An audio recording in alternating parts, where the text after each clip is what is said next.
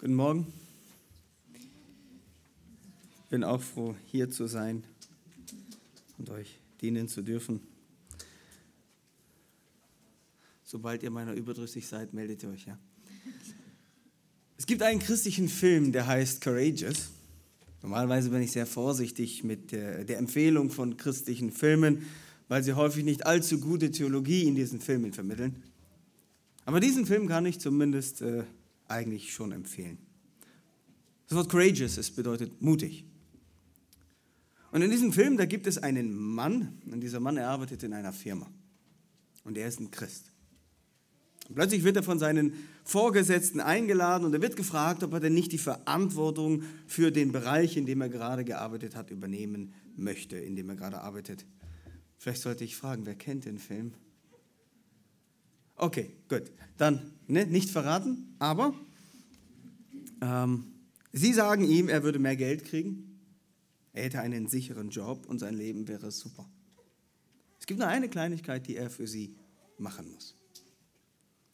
Er soll ab und an so ein paar Dinge an die Seite schaffen und sie dann in der Gruppe verteilen. Also im Prinzip sagen sie ihm, er soll ein bisschen schummeln, damit sie alle nebenbei noch ein bisschen etwas dran verdienen können.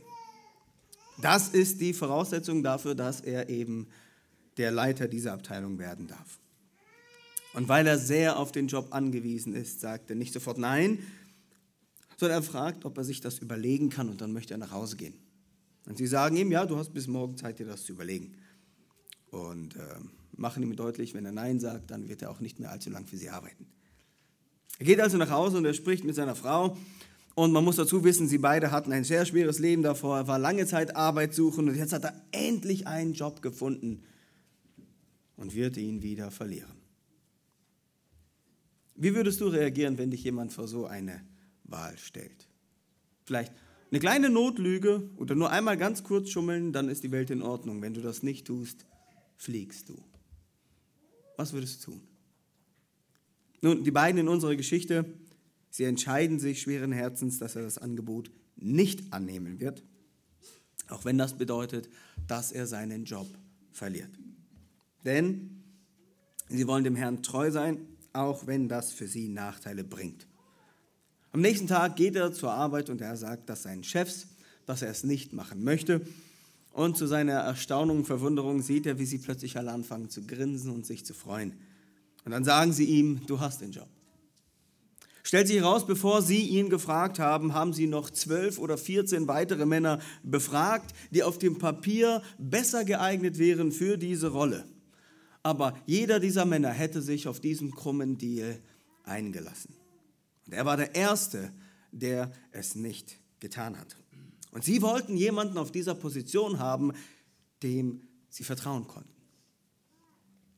Nun, ich denke, wir alle kennen diese Geschichten oder Begebenheiten, in denen unser Glaube auf die Probe gestellt wird, wo unsere Treue zu Gott auf die Probe gestellt wird und wo Gott auch unsere Treue belohnt, indem er einen guten Ausgang schenkt. Und auch in diesem Fall, das ich jetzt, den ich gerade geschildert habe, ist es gut ausgegangen. Aber was wäre, wenn nicht? Was wäre, wenn sie ihn gekündigt hätten? Denn sind wir mal ehrlich, manchmal lässt Gott uns durch schwere Zeiten hindurchgehen und er bringt uns nicht sofort wieder raus. Wie solltest du also eine Situation einschätzen, wenn du aus Treue zu Gott in Schwierigkeiten kommst?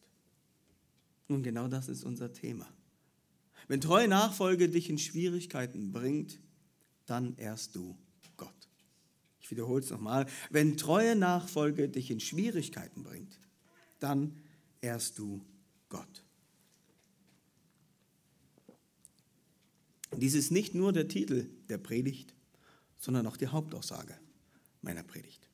Und ich möchte uns nochmal den Text lesen, auch wenn er gerade vorgelesen wurde. Markus Kapitel 12, die Verse 13 bis 17. Markus 12, 13 bis 17. Und sie sandten etliche von den Pharisäern und Herodianern zu ihm, um ihn in der Rede zu fangen. Diese kamen nun und sprachen zu ihm, Meister, wir wissen, dass du wahrhaftig bist und auf niemand Rücksicht nimmst, denn du siehst die Person der Menschen nicht an, sondern lehrst den Weg Gottes der Wahrheit gemäß.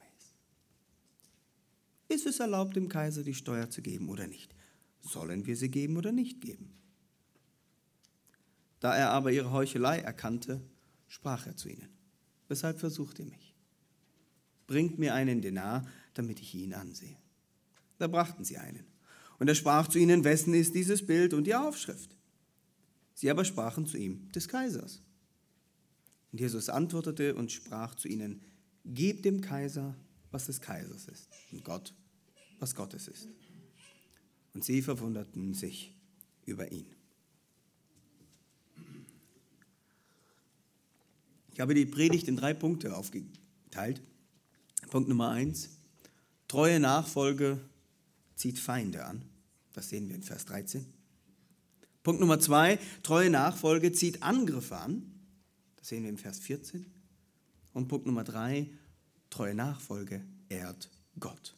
Das sind die Verse 15 bis 17. Also, treue Nachfolge zieht Feinde an, treue Nachfolge zieht Angriffe an, aber treue Nachfolge ehrt Gott.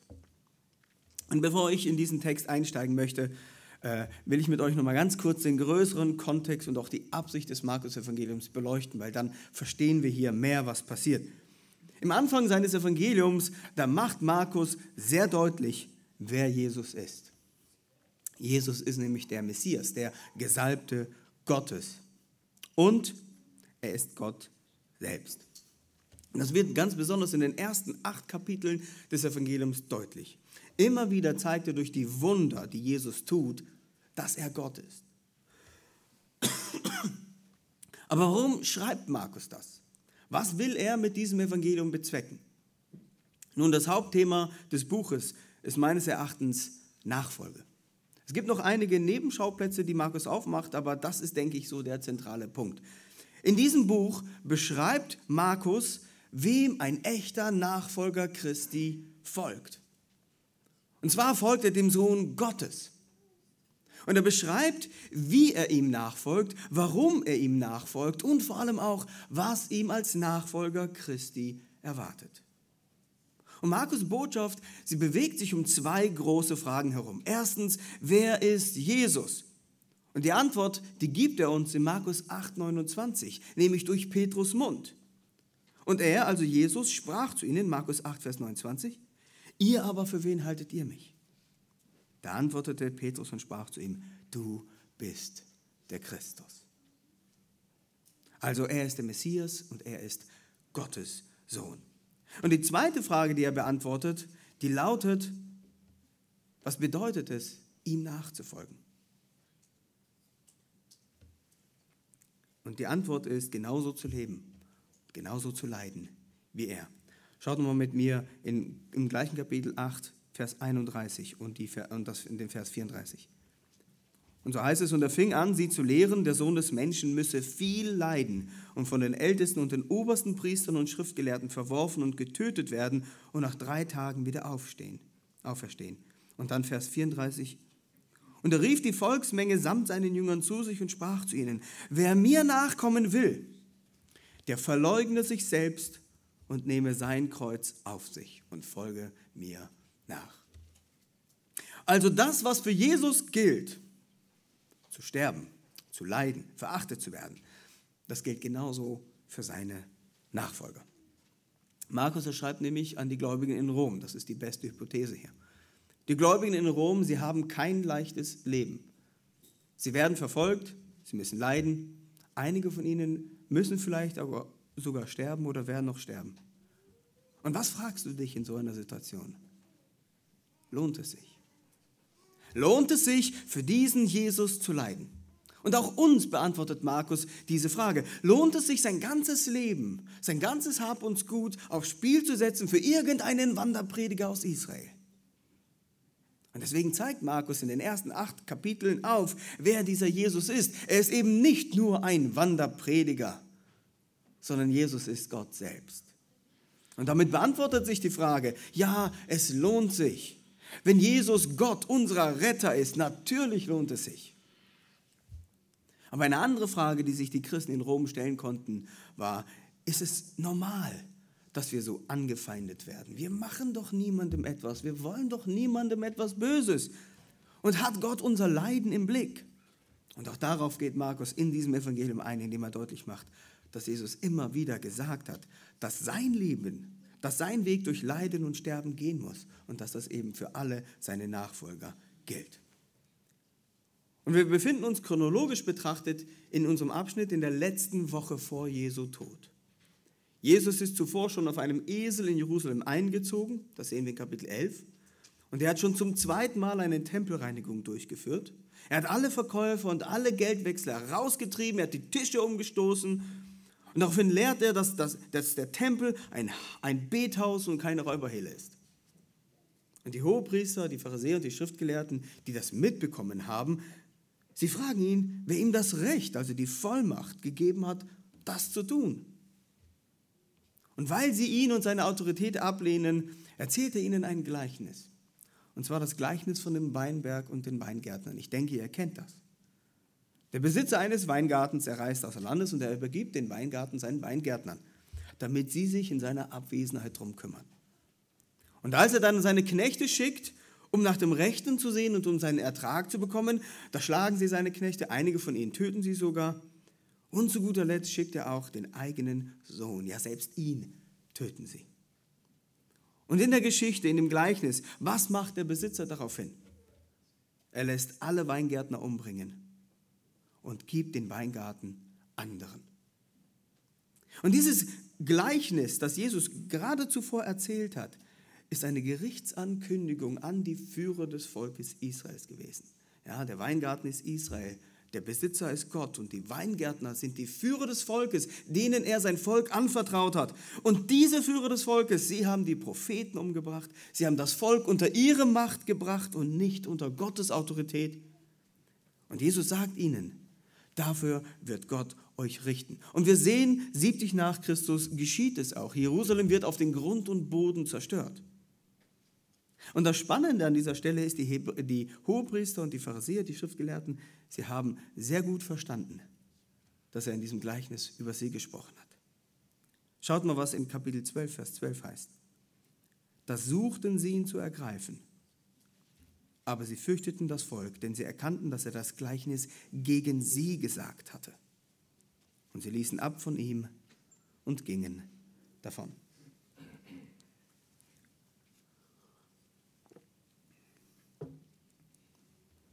Und deswegen ändern sie die Strategie und versuchen jetzt durch gezielte Fragen Jesus eine Falle zu stellen, um einen Vorwand für seine Festnahme zu haben. Und sie stellen ihm in dem Abschnitt, den wir heute betrachten und auch die Abschnitte danach, drei Fragen, die Jesus ihrer Meinung nach einfach nicht gut beantworten kann. Und in der ersten Frage geht es um Jesu Charakter, es geht um seine Wahrhaftigkeit. In der zweiten Frage greifen Sie seine Theologie an und in der dritten Frage prüfen Sie seine Prioritäten. Wir werden also einen verbalen Schlagabtausch sehen, der über drei Runden geht. Jesus, er tritt in den Ring und er muss drei Runden überleben. Und wie wir sehen werden, überlebt Jesus nicht nur diese drei Runden, er verpasst seinen Gegner in, jeder Runde den K.O.-Schlag. Und heute beginnen wir mit der ersten Runde und wie sagt man so schön beim Boxen, Round One, los geht's. Punkt 1. Treue Nachfolge zieht Feinde an. Schauen wir nochmal auf den Vers 13. Da heißt es, und sie sandten etliche von den Pharisäern und Herodianern zu ihm, um ihn in der Rede zu fangen. Und wir als Leser des Evangeliums, wir haben einen riesigen Vorteil. Markus sagt uns nämlich, was passiert. Diese Fragen, die diese Männer stellen, sie sind nicht echt. Diese Männer wollen nicht wirklich wissen, ob es in Ordnung ist, die Steuer zu bezahlen oder nicht. Sie wollen ihn in der Rede fangen.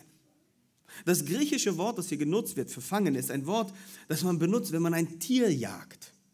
Ja, bedeutet, sie hoffen, dass er etwas sagt, das sie gegen ihn auslegen können. Und schaut mal, wer hier zu Jesus gesandt wird. Das ist äußerst interessant. Wir haben die Pharisäer und in der Regel kommen die mit den Schriftgelehrten. In diesem Fall kommen sie mit den Herodianern. Und wenn diese zwei Gruppen in Kombination auftreten, dann müssen wir hellhörig werden. Denn wer sind die Pharisäer? Die Pharisäer und die Gesetzesgelehrten oder die Schriftgelehrten, das waren die Hüter des Volkes auf der moralischen und auf der geistlichen Ebene. Ja? Wenn du also wissen wolltest, wie das Gesetz zu verstehen ist, dann bist du zu ihnen gegangen. Sie haben es studiert. Und wenn du wissen wolltest, wie du leben solltest, dann waren sie dein Vorbild. Wenn wir heutzutage an Pharisäer denken, dann denken wir sofort an Heuchler und wir beschimpfen jemanden. Und sie waren Heuchler. Aber in der damaligen Welt galten sie als die Elite. Sie waren Patrioten, sie waren Meinungsmacher, sie waren sehr angesehene Menschen, sie waren die Männer des Volkes. Sie waren aber auch gleichzeitig die Professoren und die Intellektuellen ihrer Zeit. Und wenn du eine gute Beziehung zu diesen Männern hattest, dann hattest du sehr gute Chancen in deinem Leben. Sie hatten Beziehungen, die dir in allen Bereichen deines Lebens helfen konnten. Und wer waren die Herodianer? Das ist ein bisschen schwieriger einzuordnen, weil wir wenig über sie wissen. Laut dem ähm, Lexikon zur Bibel könnten es zum Beispiel Hofbeamte des Herodes sein. Wahrscheinlicher ist es allerdings, dass es eine politische Gruppierung war, also keine religiöse Gruppierung. Das waren Männer, die Römerfreunde waren. Also man geht davon aus, dass es wahrscheinlich einflussreiche, vornehme Juden waren, die sich gut mit den Römern situiert hatten, die Vorteile daraus hatten aus diesem römischen System. Und die Pharisäer konnten die Herodianer nicht ausstehen, genauso wie die Sadduzäer nicht ausstehen konnten. Denn die Pharisäer, sie haben Rom gehasst. Sie wollten, dass Israel vom Messias regiert wird. Und Rom war der Feind. Und jeder, der zu Rom gehalten hat, war auch ein Feind. Und die Herodianer, die zu Herodes gehalten haben, der ja von Rom eingesetzt war, die waren dementsprechend auch ihre Feinde. Wieso schließen sich also diese beiden Gruppen zusammen? Weil sie ein gemeinsames Ziel haben. Beide Gruppen wollen Jesus tot sehen. Die Pharisäer hatten ihre Gründe, die Herodianer ihre eigenen. Jesus zum Beispiel hat die Heuchelei und die tote Religiosität der Pharisäer und Schriftgelehrten aufgedeckt. Er hat ihre Autorität und ihre Macht nicht bestätigt. Er hat ihr Ansehen vor dem Volk nicht gewürdigt. Er hat sie auf die gleiche Stufe mit allen Sündern gestellt, ja sogar noch tiefer. Er hat sie eine getünchte Wand genannt. Ja? Innen Totengebeine also innen am Verrotten und außen sehr schön weiß angemalt. Mit anderen Worten, er hat sie Heuchler genannt. Sie geben nach außen vor, was sie innerlich nicht sind. Und er hat sie Schlangenbrut genannt. Also wer ist die Schlange? Der Teufel. Sie sind also Kinder des Teufels. Ja, sie haben ihn gehasst. Und Herodes und alle anderen, die durch Herodes und Rom Vorteile hatten, die wollten, dass alles schön beim Alten bleibt. Wenn jetzt Jesus hier Unruhe reinbringt, dann ist ihre Position, ihre Macht, ihr Einfluss ist in Gefahr. Und wem wird Herodes die Schuld geben, wenn jetzt hier Unruhen, wenn die Juden anfangen Ärger zu machen? Na, den Führern Israels, denn dafür hat er sie ja eingesetzt, dass sie Ruhe und Ordnung in der Region halten. Und somit sehen wir, dass zwei Gruppen von Menschen ihre Feindschaft für eine Zeit beiseite legen können, um einen gemeinsamen Feind auszuschalten. Kennen wir doch irgendwie aus der Politik, oder? Dein Feind ist mein Feind, das macht uns zu Freunden, aber wenn nicht zu Freunden, dann zumindest für eine Zeit lang zu Verbündeten. Warum schreibt Markus das? Warum, warum berichtet er uns davon? Nun, die Christen in Rom, sie haben Verfolgungen, sie haben Anfeindungen aus allen möglichen Ecken erfahren. Wir wissen nicht ganz genau, wann, wann das Markus-Evangelium geschrieben wurde. Irgendwo zwischen Ende der 50er Jahre und Ende der 60er Jahre nach Christus. Wenn es eher Ende der 60er Jahre nach Christus geschrieben wurde, dann passt es sehr gut in die Zeit der Christenverfolgung hinein. Und das bedeutet, sie wurden verfolgt, sie wurden geschlagen, sie wurden den, den wilden Tieren vorgeworfen, sie wurden lebendig verbrannt. Das gilt alles für die Christen ab 65 nach Christus. Es kann aber auch früher geschrieben worden sein, also noch vor der Verfolgung unter Kaiser Nero. Und dann dient es vielmehr einer Vorbereitung auf die harten Zeiten, die ihnen noch bevorstehen. Und wie auch immer man das Evangelium zeitlich einordnet, Christen haben zu jeder Zeit Anfeindungen von Menschen und von Gruppen erlebt, von denen sie es nie erwartet haben. Plötzlich wurden sie verraten von ihren eigenen Geschwistern oder Eltern oder Freunden, so wie Jesus es angekündigt hat.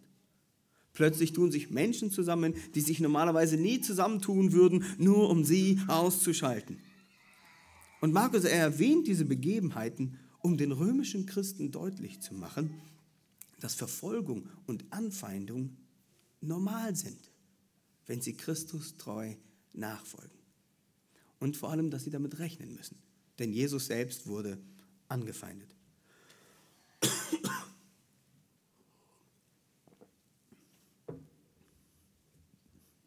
Und ebenso gilt es auch uns.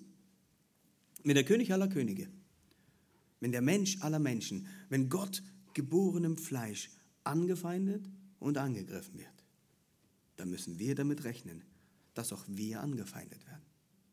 Und auch wir müssen damit rechnen, dass sich Menschen und Gruppen zusammenschließen, von denen wir es nie gerechnet haben, nur um uns loszuwerden. Und meine Frage an dich ist, hat dich jemand schon mal für deinen Glauben angefeindet und angegriffen? Wenn nicht, dann stimmt etwas mit dir nicht. Und das klingt jetzt ein bisschen hart, aber vielleicht fällt es dir auch gar nicht auf. Jeder, der schon ein bisschen länger Gottes Kind ist, der hat Anfeindung erlebt, unterschiedlichen Grades. Ich sage nicht, dass ihr gesteinigt werden musstet, ja? Es sei denn, du bist so aalglatt und so diplomatisch, dass keiner ein Problem mit dir hat. Und vielleicht fällst du auch nicht auf, weil du deinen Glauben nicht so raushängen lässt, ja? Aber Jesu Charakter, er kam durch. Und wenn du ein Kind Gottes bist, dann wird man es merken. Und der Welt wird es nicht gefallen. Und somit kommen wir vom Punkt, treue Nachfolge zieht Feinde an, zum Punkt 2, treue Nachfolge zieht Angriffe an. Lesen wir nochmal den Vers 14. Diese kamen nun und sprachen zu ihm, Meister, wir wissen, dass du wahrhaftig bist und auf niemand Rücksicht nimmst. Denn du siehst die Person der Menschen nicht an, sondern lehrst den Weg Gottes der Wahrheit gemäß. Ist es erlaubt, dem Kaiser die Steuer zu geben oder nicht? Sollen wir sie geben oder nicht geben? Und dieser Angriff, der hat zwei wichtige Komponenten. Einmal die Schmeichelei und dann die Fangfrage.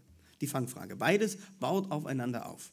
Sie beginnen mit einer Aussage, um ihm zu schmeicheln, aber auch um die Fangfrage vorzubereiten. Wir wissen, dass du wahrhaftig bist. Sie gehen also auf seinen Charakter ein. Und auch wenn sie nur schmeicheln, ist das eine wahre Aussage. Jesus, er war für seine Wahrhaftigkeit bekannt. Und um genauer zu sein, seine Wahrhaftigkeit im Hinblick auf das Ansehen der Person. Jeder, der Jesus kannte, wusste, dass Jesus nicht Menschen aufgrund ihres Status anders behandelt hat. Und sie, die Pharisäer, haben das zu spüren bekommen, dass Jesus keine Rücksicht auf das Ansehen der Person genommen hat. Er hat ihr Ansehen und ihre Person nicht geachtet, als er sie Schlangenbrut und getünchte Wand genannt hat. Der Witz dabei ist, sie wollten, dass er es tut. Sie wollten, dass er sie besser behandelt und dass er sie mehr schätzt als die Zöllner und die Prostituierten. Aber das hat er nicht. Und was tun sie jetzt? Jetzt wollen sie seinen guten Charakter gegen ihn ausspielen. Wenn er also immer die Wahrheit sagt, egal welche Person er vor sich hat und egal wie angenehm der andere die Aussagen von ihm empfinden wird oder auch nicht, dann muss Jesus auf diese Frage auch die Wahrheit sagen. Und dann darf er nicht jetzt plötzlich Ansehen der Person üben. Und die Frage, die sie sich aussuchen, die ist politisch und religiös explosiv geladen. Egal, was Jesus daraufhin sagt, in ihrer Vorstellung, er verliert immer. Gut, jetzt könnte man sich fragen, wieso? Jeder muss Steuern zahlen, ist ja nichts Kontroverses daran. Ja? Aber damals war das nicht so einfach, zumindest in dem Kontext, über den wir uns hier unterhalten. Denn die Juden haben es gehasst, Steuern zu zahlen. Nicht, weil sie Steuern zahlen mussten, sondern weil sie es den Römern zahlen müssten. Sie waren ja von den Römern besetzt und die Steuer hat sie daran erinnert, dass sie nicht frei sind. Aber das war tatsächlich noch nicht alles. Die Steuer, die, von der hier die Rede ist, das war, die war ganz besonders verhasst bei den jüdischen Patrioten, denn die Kopfsteuer ist von Quirinius eine Generation vorher eingeführt worden, als Judäa eine römische Provinz wurde. Und diese Steuer, sie ist kurz vor dem Aufstand von Judas von Galiläa eingeführt worden, der übrigens in der Apostelgeschichte genannt wird. Und Josephus, der Historiker, er berichtet, dass dieser Judas von Galiläa gesagt hatte, seine Landsleute seien feige, weil sie die Steuern zahlen und damit sterbliche und heidnische Herren über sich akzeptieren anstelle von Gott. Das war seine Argumentation. Seiner Auffassung nach konntest du also dich nicht Gott und den Römern gleichzeitig unterordnen. Und deswegen hatte er diesen Aufstand angezettelt. Der Aufstand, der wurde zwar sehr schnell zerschlagen, aber dieser Judas, er hatte immer noch Anhänger. Und aus diesen Anhängern kamen dann die Zeloten. Einer der Jünger Jesu war ein Zelot. Und die Zeloten, das war eine Freiheitskämpferorganisation, die dann den nächsten Aufstand 66 nach Christus angezettelt haben. Und dieser Aufstand, der wurde dann mit aller Macht von den Römern zerschlagen, was dann eben zur Zerstörung Jerusalem 70 nach Christus geführt hat. Also das ist der politische Hintergrund der Frage. Du bist ein Feind Israels, wenn du die Steuern zahlst. Zur politischen Problematik kam noch hinzu, dass diese Steuer mit einer ganz besonderen Silbermünze bezahlt werden musste. Du konntest also nicht auf irgendwelche Bronzemünzen umsteigen. Und auf dieser Silbermünze war ein Bild von dem Kaiser drauf. Wahrscheinlich von dem Kaiser Tiberius. Und die Aufschrift war Tiberius, Sohn des göttlichen Augustus. Und auf der anderen Seite war wahrscheinlich seine Mutter abgebildet und da stand dann eben drauf Hohepriester. Und ihr könnt euch das vorstellen. Für einen Juden war das so, als hätte er einen Götzen in seiner Tasche. Ja? Gott sagt, du sollst ja keine anderen Götter machen und dann erschaffen die Römer eine Münze, auf dem steht drauf Sohn Gottes für irgendeinen Menschen. Also war das für sie schon eine Art Götzendienst. Aber wie gesagt, das Problem war, sie mussten diese Silbermünze nehmen, um die Steuer zu bezahlen. Sie konnten keine andere nehmen. Und deswegen stellen sie ja die Frage folgendermaßen, dürfen wir sie geben? Also, ist es vor Gott erlaubt? Das ist die religiöse Frage. Und die zweite Frage ist, sollen wir sie geben? Ist es etwas, was wir tun sollen? Das ist dann der politische Aspekt. Und hier ist das Dilemma, in das sie Jesus gebracht haben. Sagt er, ja, er soll sie geben, dann haben sie ihn vor den Juden in der Hand. Dann können sie ihm vorwerfen, er ist kein Freund der Juden, sondern er ist ein Verräter, der auf der Seite der Römer ist. Und dann wäre er nicht mehr so beliebt beim Volk. Und der einzige Grund, warum sie ihn noch nicht ergriffen haben, war, weil er beliebt war beim Volk. Sagt er, nein, ihr müsst sie nicht bezahlen, dann können sie ihn vor die Römer schleppen und dann vorwerfen, dass er ein Aufrührer ist. Nur dass er viel schlimmer ist als der Judas von, von Galiläa, weil er viel mehr Anhänger hat. Damit ist es für die Römer ein noch größeres Problem. Also müssen sie sofort eingreifen und ihn hinrichten. Deswegen sind die Pharisäer und die Herodianer anwesend. Also, egal was er sagt, sie haben ihn. Bevor wir uns die Antwort von Jesus anschauen, ein paar Fragen an uns. Spiegelt dein Leben Jesu Leben wieder? Ich meine, du nennst dich eine Nachfolger Christi. Bist du dafür bekannt, wahrhaftig zu sein und kein Ansehen der Person zu üben? Bist du dafür bekannt, dass dein Charakter Gottes Charakter widerspiegelt? Sehen die Leute, dass du ehrlich, verlässlich, treu, barmherzig und liebevoll bist? Und wenn wir Christus treu nachfolgen und wir so leben wie er, dann werden sie uns auch angreifen, wie ihn. Dann werden sie versuchen, unsere Treue zu ihm gegen uns auszuspielen. Entschuldigt. Als ich mich auf die Predigt vorbereitet habe, da musste ich unweigerlich an Daniel denken. Wofür war Daniel bekannt? Dass er dreimal am Tag mit offenem Fenster gegen Jerusalem gebetet hat. Und er war so treu in dieser Hinsicht, dass sogar seine Gegner es wussten. Und was haben sie gemacht? Sie haben diese Treue zu Gott ausgenutzt, um ihn in die Falle zu locken. Und so werden sie vielleicht auch mit dir umgehen, wenn du Jesus treu nachfolgst. Kurze Frage an uns, bedeutet das, wir hören jetzt auf, treu zu sein? Das bedeutet für uns, egal was passiert, wir sind treu. Und die Pharisäer, sie waren diejenigen, die heilig und treu und gerecht sein sollten. Sie sollten diejenigen sein, die dem Volk vorleben, was es bedeutet, Gott von ganzem Herzen, mit ganzer Kraft, mit einem ganzen Sein zu lieben und deinen Nächsten wie sich selbst, aber sie tun es nicht. Und weil sie wissen, dass sie es nicht tun, hassen sie ihn und wollen ihn loswerden. Warum? denn durch seinen untadeligen Wandel und durch seine Worte erinnert Jesus sie daran, wie sie sein sollten, es aber nicht sind. Und so werden Menschen mit der Gemeinde umgehen. Die Verfolgung der Gemeinde kommt häufig daher, dass Menschen nicht wahrhaben wollen, dass sie Sünder sind. Denkt mal an die LGBTQ, wie viele Buchstaben da noch zukommen werden in Zukunft, weiß ich nicht, Bewegung. Was ist ihr Ziel? Jeden Mund tot zu machen, der nur andeutet, dass mit ihrem Lebensstil etwas nicht in Ordnung ist. Sag mir nicht, dass es Sünde ist, sonst verklage ich dich. Erinnere mich ja nicht daran, was mein Schöpfer von mir verlangt. Und ihr als Gemeinde hier in Bielefeld, wenn ihr eure, eure Aufgabe treu erfüllt, wenn ihr wirklich Salz und Licht der Welt seid, dann konfrontiert ihr durch euren Wandel und durch eure Worte die Welt mit ihrer Bosheit. Und es wird ihr nicht gefallen. Jeder Mensch, der euch sieht und der euch hört, er muss seine Sünde umso größer wahrnehmen.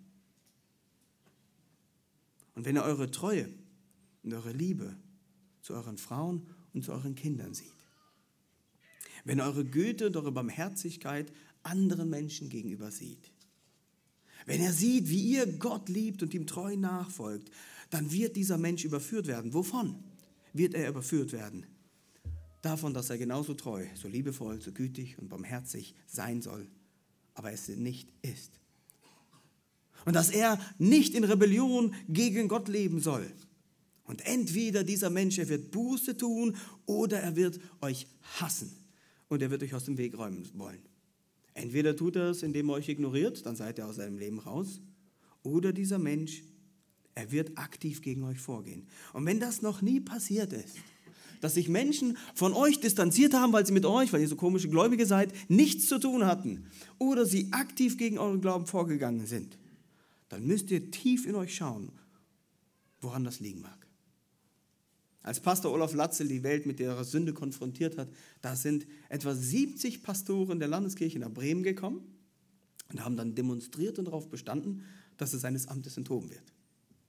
Er ist ja sogar als Hassprediger angeklagt worden und erst in der zweiten Instanz, Gott sei Dank, freigesprochen worden. Und man wird ja meinen, dass, dass die ganz besonders schlechten Menschen uns ablehnen würden, ja? die, die Verbrecher und die Bösewichte. Aber so wie die geistliche Elite Jesus abgelehnt hat, so lehnt auch jetzt die angeblich geistliche Elite und Führung die echten Kinder Gottes ab. Und lass uns mal für einen kurzen Moment ganz praktisch werden. Ganz praktisch, nicht unbedingt politisch. Sei mal zwei Wochen auf der Arbeit sehr korrekt. Verhalte dich ganz genau nach Vorschrift. Was kann ganz schnell passieren? Und deine Kollegen fangen an, auf dich zu fluchen. Wenn du immer die Wahrheit sagst und der Kollege sich verspätet, der kommt zu dir und sagt, du, pass mal auf, wenn der Chef kommt, sag ihm, ich war schon, ich war pünktlich da. Schon mal erlebt? Und was ist, wenn du ihm sagst, ich werde nicht für dich lügen? Geh zum Chef und klär das mit ihm. Dann hast du aus einem netten Arbeitskollegen einen Feind gemacht. So schnell geht das. Und wie ist es, wenn du immer fleißig bist und die Pausen nicht überziehst und du nicht rumtrödelst, sondern du deine Aufgaben gewissenhaft erledigst? Gefällt es den Kollegen, wenn du fleißig bist, während sie trödeln? Und wenn du sie dann liebevoll auch daran erinnerst, dass sie für Geld, äh, dass sie arbeiten, um mehr Geld zu verdienen und nicht trödeln, um mehr Geld zu verdienen? Ich meine, dafür müssen wir fleißig sein ja? und nicht trödeln, damit wir das sagen können. Aber wenn wir dies tun, dann wird das ganz schnell passieren. Jesus, er hat treu nach Gottes Prinzipien gelebt und dadurch hat er sich viele, viele Angriffe eingefangen. Und das erwartet auch uns. Wir müssen damit rechnen, dass wir angegriffen werden um seines Namens willen. Und wenn wir Christus treu nachfolgen, dann werden wir nicht immer durchgehend, ja, versteht mir nicht falsch. Das bedeutet nicht, dein ganzes Leben ist nur Angriffe. Aber wir werden in Schwierigkeiten und Ärger mit anderen Menschen kommen. Das ist wie ein Naturgesetz. Also, treue Nachfolge zieht Feinde an. Das war Punkt 1. Treue Nachfolge zieht Angriffe an. Und somit kommen wir jetzt vom zweiten Punkt zu dem letzten Punkt für heute. Warum tun wir das Ganze? Was soll uns motivieren, weiterhin treu zu sein, wenn alles, was uns erwartet, nur Schwierigkeiten sind? Und damit sind wir bei Punkt 3, treue Nachfolge ehrt Gott. Schaut mit mir zusammen in die letzten Verse für heute, die Verse 15 bis 17. Da er aber ihre Heuchelei erkannte, sprach er zu ihnen, weshalb versucht ihr mich? Bringt mir einen Denar, damit ich ihn ansehe. Da brachten sie einen. Und er sprach zu ihnen, wessen ist dieses Bild und die Aufschrift? Sie aber sprachen zu ihm des Kaisers. Und Jesus antwortete und sprach zu ihnen, gebt dem Kaiser, was des Kaisers ist, und Gott, was Gottes ist. Und sie verwunderten sich über ihn. Also wir sehen, Jesus kennt ihr Herz. Er weiß, dass sie nicht die Wahrheit suchen. Er weiß, dass sie ihm nur eine Frage stellen, eine Falle stellen. Und deswegen sagt er ihnen direkt, was versucht ihr mich? Ich meine, wir sind nicht Jesus, wir können das nicht immer sehen. Manchmal können wir das erahnen. Aber Jesus, er durchschaut sie, er überführt sie direkt ihrer Heuchelei. Als er fragt, ob sie ihm einen Denar zeigen können, holen sie übrigens einen aus der Tasche und machen damit deutlich, dass sie sehr wohl diese Steuer zahlen. Sie mussten niemanden schicken, einen Denar zu holen. Aber wie kommt Jesus jetzt aus diesem Dilemma raus? Nun, er macht zum einen deutlich, dass das angebliche Dilemma kein wirkliches Dilemma ist. Er macht deutlich, du kannst sehr wohl Gott gegenüber loyal sein, als auch dem heidnischen König. Wir kennen zum Beispiel Römer 13, die Verse 6 bis 7. Paulus schreibt den Römern, die Obrigkeit ist die Dienerin Gottes. Sie ist von Gott eingesetzt und deswegen sollen wir uns ihr unterordnen. Und die Juden, zumindest einige von ihnen, hatten ein falsches Bild zur Obrigkeit. Sie fragen nämlich, darf man Steuer geben? Und soll man Steuer geben? Und als Jesus ihnen antwortet, antwortet, benutzt ein anderes Wort für geben. Das Wort kann man mit abgeben, herausgeben oder zurückgeben übersetzen. Und dadurch wird eine Schuldigkeit angezeigt. Jesus sagt ihnen, ihr seid es dem Kaiser schuldig, die Steuer zu zahlen. Er hat Anspruch darauf. Warum? Na, Gott hat ihn eingesetzt. Und es ist die Aufgabe des Kaisers, für Schutz, für Frieden, für Straßen etc. pp. zu sorgen. Und natürlich war es nicht perfekt. Selbstverständlich waren auch unehrliche und böse Menschen in hohen Positionen. Und natürlich sind die Steuergelder nicht nur für gute Sachen ausgegeben worden. All dies ist Jesus klar. Aber vom Prinzip her ist der Staat eine gute Sache. Aber viel mehr noch, der Staat hat eine klare Aufgabe von Gott. Und auch wenn er nicht alles tut, was Gott will, was Gott gefällt, so kann man nicht einfach hingehen und seine eigene Pflicht vernachlässigen. Die Steuer nicht zu bezahlen wäre Diebstahl. Die Frage ist also falsch rum.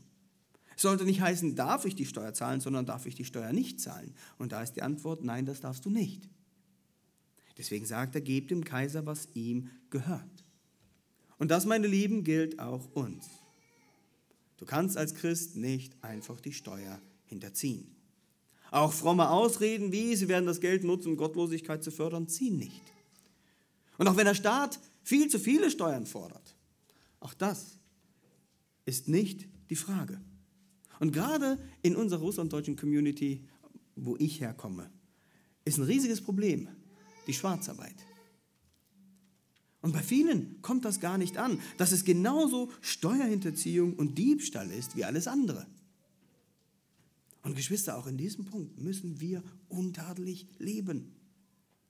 Jesu Befehl, achtet mal drauf, es ist ein Befehl, ist eindeutig. Gebt dem Kaiser, was des Kaisers ist.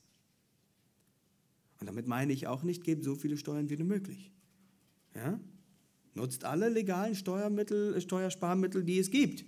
Wir müssen unser Geld nicht dem Staat verschenken. Wir dürfen aber nicht betrügen. Und schaut mal, der Prophet Daniel, der hatte überhaupt keine Probleme damit, den heidnischen Königen zu dienen. Warum? Na, weil er wusste, dass Gott sie eingesetzt hatte. Er war Gott nicht untreu, als er seinen Königen treu gedient hat. Und jeder Jude hätte bestätigt, dass Daniel ein Gott wohlgefälliger Mann war. Insofern lag auf, rein auf politischer Ebene ein Denkfehler vor. Du kannst sehr wohl ein jüdischer Patriot sein und deine Steuern zahlen, denn auch der heidnische König kommt von Gott. Aber der zweite Teil seines Satzes ist extrem spannend. Jesus sagt nämlich, gebt Gott, was Gott gehört. Was meint er damit? Schaut mal auf den Vergleich, den Jesus hier anstellt. Jesus fragt, wessen ist dieses Bild? Und auf dem Denar war der Kaiser abgedruckt. Es war also ein Abbild des Kaisers. Und das bedeutete, ich habe Anspruch drauf. Diese Münze gehört mir. Euer Geld, zumindest ein Teil davon, gehört mir. Und Jesus sagt also, gib ihm, was ihm gehört. Was gehört ihm? Die Steuer. Was gehört ihm nicht? Deine Anbetung. Du kannst also sehr wohl die Zahlung deiner Steuer von der Anbetung des Staates oder des Königs, des Kaisers trennen. Hat sich der Kaiser angemaßt, Gott zu sein? Ja. Tut unser Staat, unser Staat das mit unter anderem auch? Ja. Was tun wir? Wir zahlen unsere Steuern, weil Gott gibt dem Staat das Recht, Steuern einzufordern. Aber wir machen nicht aus unserem Staat unseren Gott. Das Geld mag dem Kaiser gehören, du aber gehörst. Und direkt am Anfang der Bibel haben wir eine spannende Aussage. Da heißt es was? Und Gott sprach, lasst uns Menschen machen in unserem Bilde oder Abbild. Und der Mensch ist eine Repräsentation Gottes auf der Erde. So wie die Prägung der Münze verdeutlichte, ich gehöre dem Kaiser, so ist der Mensch auch eine in Anführungsstrichen Prägung Gottes. Der Mensch gehört Gott. Er steht in Gottes Schuld und er ist verpflichtet, sich Gott zurückzugeben. Und das war der Fokus, den sie aus den Augen verloren haben. Bei all der Diskussion, die sie hatten, hatten sie eine Sache vergessen. Du gehörst Gott. Die Juden waren das Volk Gottes. Sie wussten, dass Gott sie aus Ägypten befreit hatte. Und sie wussten, dass sie ewig in seiner Schuld sind. Und Gott hatte dem Volk im Alten Testament gesagt, ich habe euch gerettet und ich habe euch zu meinem Eigentum gemacht. Und da er sie gerettet hatte, sollten sie ihm treu nachfolgen. Wo ist das Problem? Sie tun es aber nicht. Und auch die Führer des Volkes, sie tun es nicht. Und das hat Jesus schon in dem Gleichnis mit dem Weingarten gezeigt. Denn, Geschwister, wer steht vor ihnen? Der Gott, der sie aus Ägypten gerettet hat. Der Sohn, der von dem Besitzer des Weingartens geschickt wurde. Und was sollen sie tun? Sie müssen ihn annehmen. Sie sollen ihn anbeten. Sie gehören ihm, das Volk Israel gehört ihm, aber sie geben ihm nicht, was ihm gehört, nämlich ihr Leben, ihre Liebe, ihre Hingabe, ihre gesamte Anbetung. Du gehörst Gott. Gott hat ein Anrecht auf dich. Und sein Anspruch an dich ist, dass du ihn lieben und ihn ehren sollst von ganzem Herzen. Tust du das? Regiert Christus über dich? Oder bist du immer noch Gott in deinem eigenen Leben? Und wenn du regelmäßig hierhin kommst, dann ist dein Problem nicht, dass du nicht genug weißt. Dein Problem ist, dass du dich Gott nicht beugen willst. Du lebst in Rebellion gegen deinen Schöpfer, obwohl dein Schöpfer dich gemacht hat. Und er will, dass du für ihn lebst. Aber du willst dir nicht sagen lassen, wie dein Leben zu laufen hat. Du willst dir nicht vorschreiben lassen, welche Ziele du in deinem Leben verfolgen willst. Nein, aber hier ist das Ding. Es kommt eine Zeit, da wird Christus wiederkommen. Und die Schrift sagt es ganz deutlich. Jedes Knie wird sich vor ihm beugen, auch deine. Aber dann ist es für dich schon zu spät. Und wisst ihr, ich sehe in diesem Raum eine Menge an Menschen. Was mich, was mich traurig macht, ist, dass wahrscheinlich einige von euch nicht wirklich zu Christus gehören. Vielleicht kommen einige von euch Sonntag für Sonntag in den Gottesdienst und den Rest der Woche tut ihr, was auch immer ihr wollt. Regiert Christus über deine Zeit, über dein Geld, über deine Familie. Gibt er dir vor, was du zu tun hast? Hast du begriffen, dass alles, was du bist und alles, was du hast, ihm gehört und dass er es von dir zurückfordert? Ich hoffe und bete, dass dies der Fall ist, um deiner Seele willen.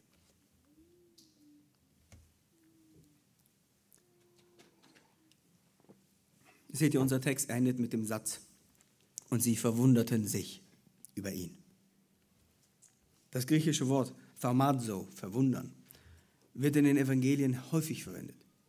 Als eine Reaktion der Menschen auf Taten oder Objekte, hinter denen man Gott erwartet. Ist nicht immer der Fall.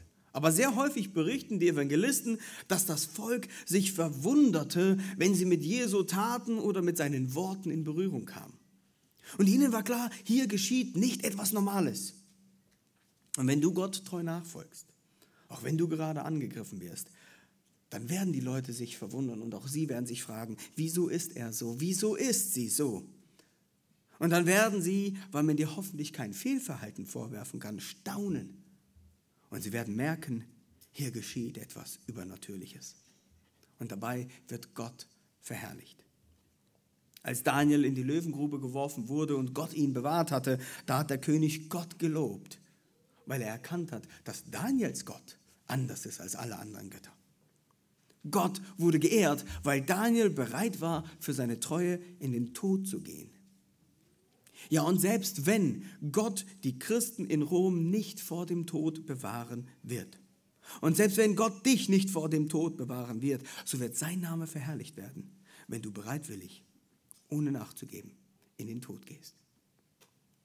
Vielleicht eine kurze Anmerkung hier. Markus will mit diesem Abschnitt nicht deutlich machen, dass Gott dich vor allem Bösen bewahren wird ja, und dass er dich aus jeder Falle, die Menschen dir stellen werden, rausbringen wird. Denn was wird in einer Woche geschehen? Christus wird in ein paar Tagen sterben. Aber auch in dem Tod Jesu Christi ist Gottes Name verherrlicht worden. Lasst mich euch mal einen Abschnitt vorlesen aus dem Buch 2000 Jahre Kirchengeschichte von Armin Sirzin. Da beschreibt er diese Situation vortrefflich. Es ist jetzt schon 100 bis 200 nach Christus. Die Christen werden aufgrund ihres Glaubens verfolgt. Und auf das Christentum ist sogar die Todesstrafe verhängt worden, sodass Missionare nicht mehr von der Gemeinde ausgesandt werden können.